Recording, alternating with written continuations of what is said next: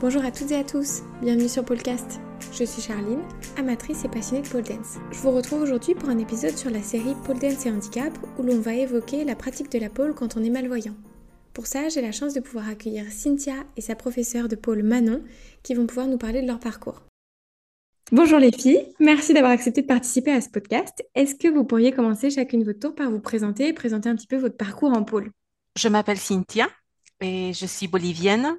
Je suis professeure de langue étrangère et ça fait un an que je pratique la pole dance. Ok. Euh, alors moi, du coup, je m'appelle Manon. J'ai ouvert mon studio de pole dance euh, et d'aérien à Pau euh, dans le 64. Et ça fait deux ans et demi. Et du coup, si j'ai bien compris, Cynthia, tu présentes une déficience visuelle qui impacte, j'imagine, ta pratique de la pole. Est-ce que tu pourrais nous décrire un petit peu comment est-ce que ça se traduit? Oui, en fait, je suis atteinte d'une déficience visuelle. C'est une maladie dégénérative de la rétine. Ça s'appelle euh, rétinite pigmentaire. Donc, euh, j'ai une vision tubulaire. Je ne vois pas, j'aperçois pas les objets ni les obstacles autour de moi.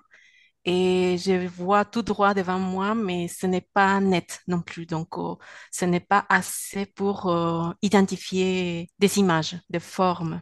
Je vois comme des tâches très floues Bon, avec la pole dance, euh, c'est très sympa aussi et rigolo en même temps parce que je fais, on va dire, tout à l'aveugle parce que je ne vois pas les, les figures que je dois faire, je visualise tout ce qu'on fait. Et c'est sympa aussi parce que ça, ça me permet aussi de, de m'imaginer. Quand je fais certaines figures, je m'imagine comme vraiment une star qui fait, qui fait des tours et tout ça, et alors que peut-être ce n'est pas le cas.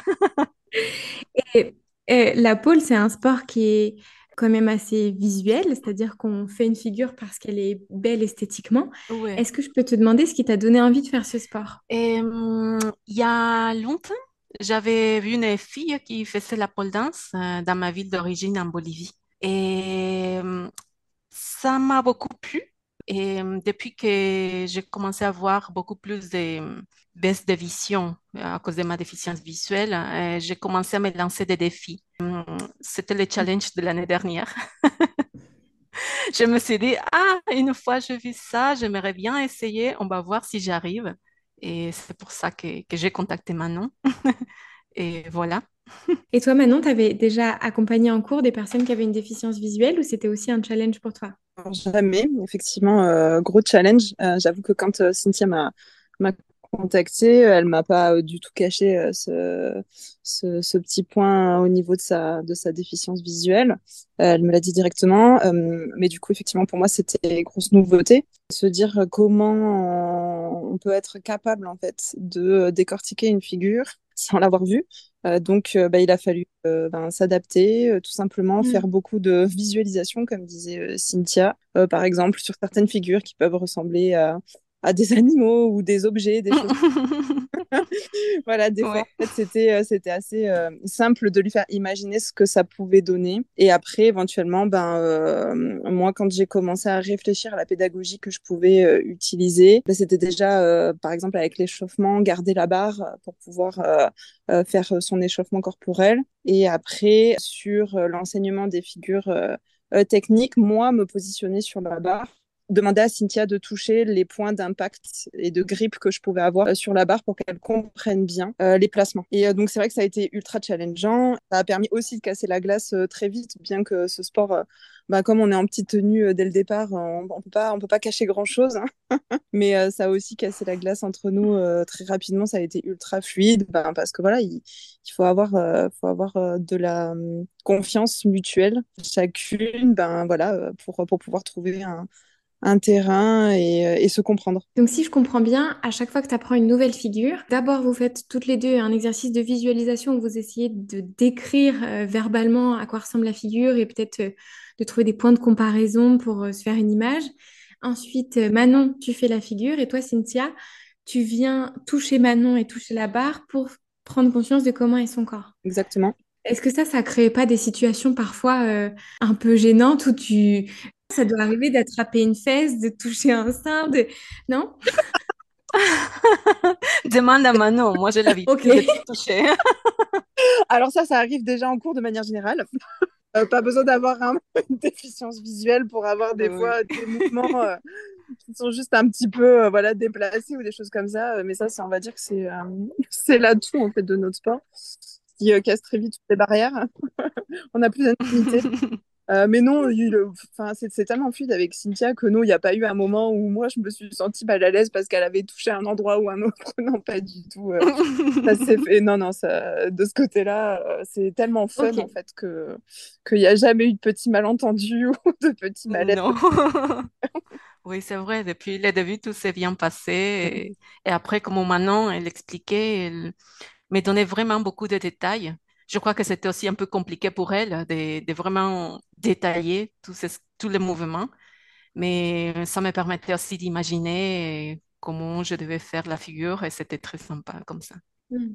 Ensuite, du coup, tu fais la figure et puis maintenant, j'imagine qu'à ce moment-là, tu reprends Cynthia s'il y a des choses à retravailler, comme tu reprendrais n'importe quel élève en la guidant verbalement et au niveau des gestes. Exactement C'est exactement comme ça que ça se passe. C'est vrai qu'une fois, on s'est challengé un petit peu plus parce que ben, chaque semaine, euh, moi, je, propose des cours de, de pôle chorégraphie à, mes adhérentes. Avec Cynthia, on se voit principalement en, coaching. Et là, ben, j'avais envie en fait de lui faire partager ça aussi. je lui ai dit bon bah écoute, euh, je, vais essayer de t'apprendre aussi la partie danser. Donc là en fait, il a fallu vraiment euh, que ça soit ultra naturel où je lui tenais les bras ou les jambes et je lui faisais faire le mouvement un petit peu comme si c'était un un pantard. Après le refaire elle et après j'avais plus qu'à compter les temps et elle pouvait refaire la chorégraphie euh, elle-même. Donc à chaque fois c'est toujours une pédagogie qui change, euh, euh, de l'adaptation, mais pour autant c'est hyper épanouissant parce que après quand tu vas sur de la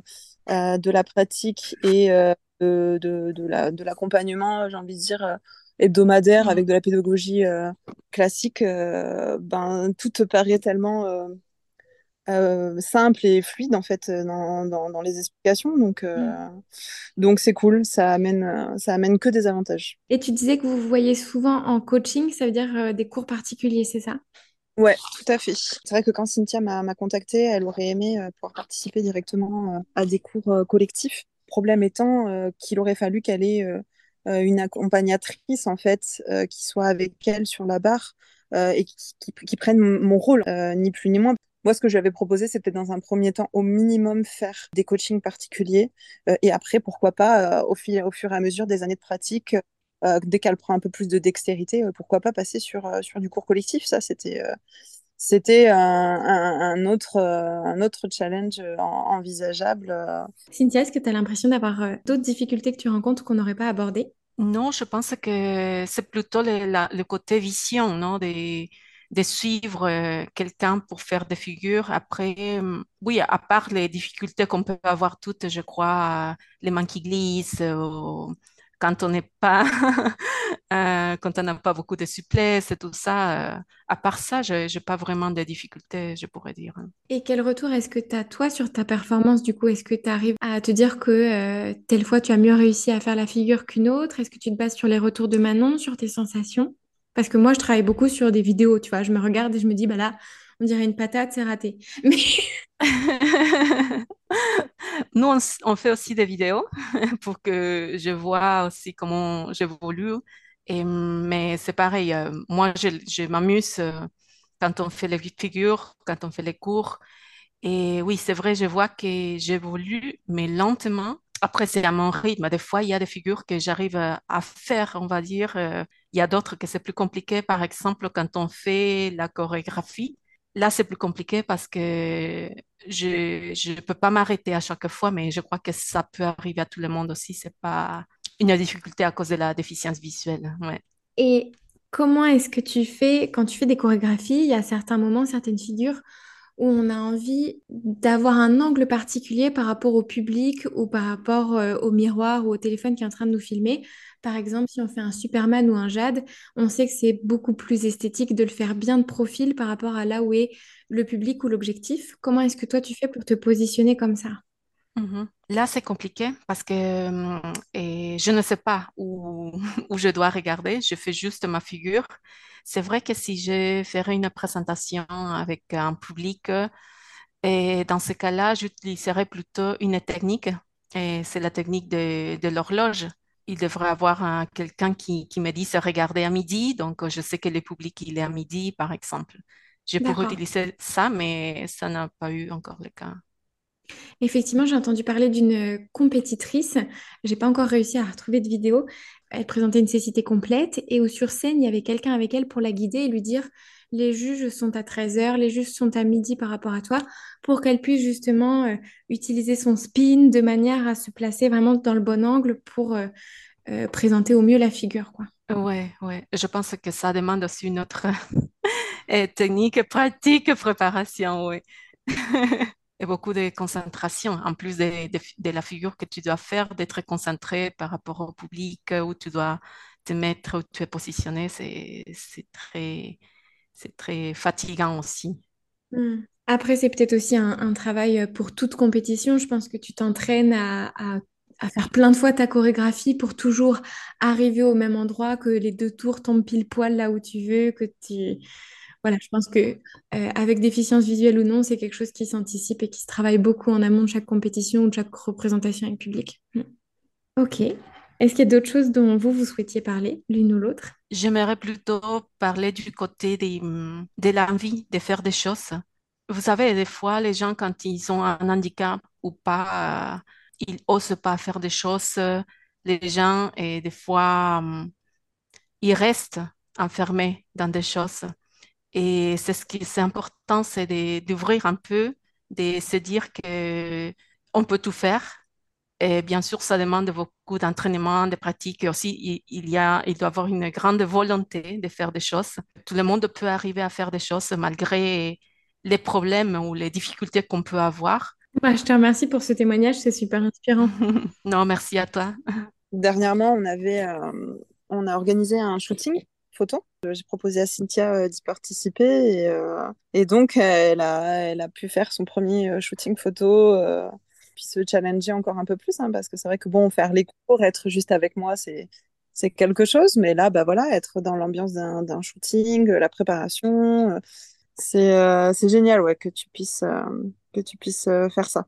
C'est vraiment vraiment très si j'avais une dernière question, Cynthia, est-ce que tu pourrais me dire ce que ça t'apporte de faire de la pole Puisqu'au début, c'était un peu un défi que tu t'es donné peut-être parmi d'autres. Finalement, ça fait un an et tu poursuis. Est-ce que... Oui, qu'est-ce que ça t'apporte?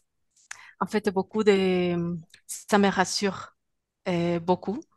Et en termes mm. de, tu veux dire, sportif, le côté sportif et aussi le côté hum, euh, physique aussi, euh, comment je me vois après, comment je me sens quand je fais ces figures.